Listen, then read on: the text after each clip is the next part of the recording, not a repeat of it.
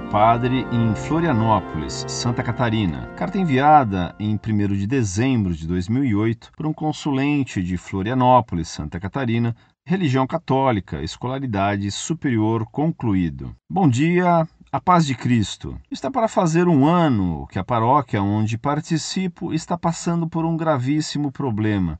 Depois de várias vezes vermos nosso pároco alcoolizado, inclusive nas festas de nossa paróquia, alguns membros de nossa paróquia começaram a ficar incomodados com as frequentes ausências do mesmo em celebrações por toda a paróquia, em encontros e reuniões.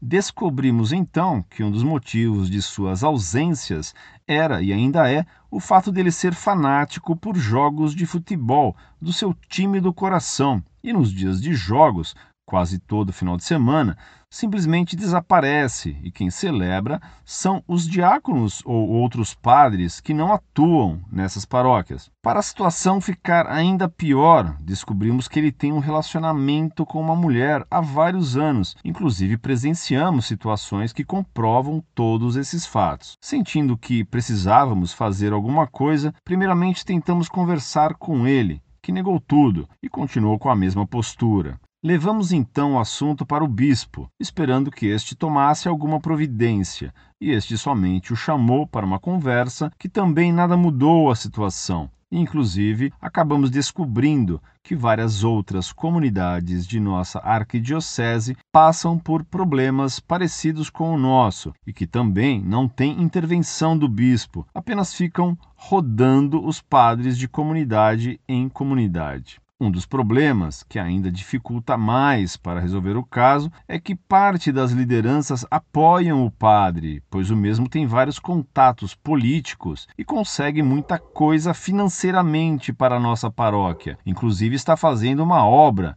em que a sua, entre aspas, mulher é a arquiteta. E o nosso padre, sabendo que muitas pessoas estão querendo tirá-lo, está fazendo com que todas as lideranças sejam pessoas neutras ou que estejam ao seu lado. Nossos movimentos e pastorais estão se acabando aos poucos. Muitos acabam saindo para outras comunidades e outros saem definitivamente da igreja. Com isso, cada vez restam menos pessoas em nossa paróquia que, como eu, querem um basta nessa situação. Por favor, precisamos de ajuda, não sabemos mais a quem recorrer. Paz e bem. Muito prezado, salve Maria. Que calamidade, que desastre. Esse padre é um escândalo. Outro escândalo é a atitude do bispo que roda o problema e não o resolve. E o pior é que o caso não é só de Santa Catarina.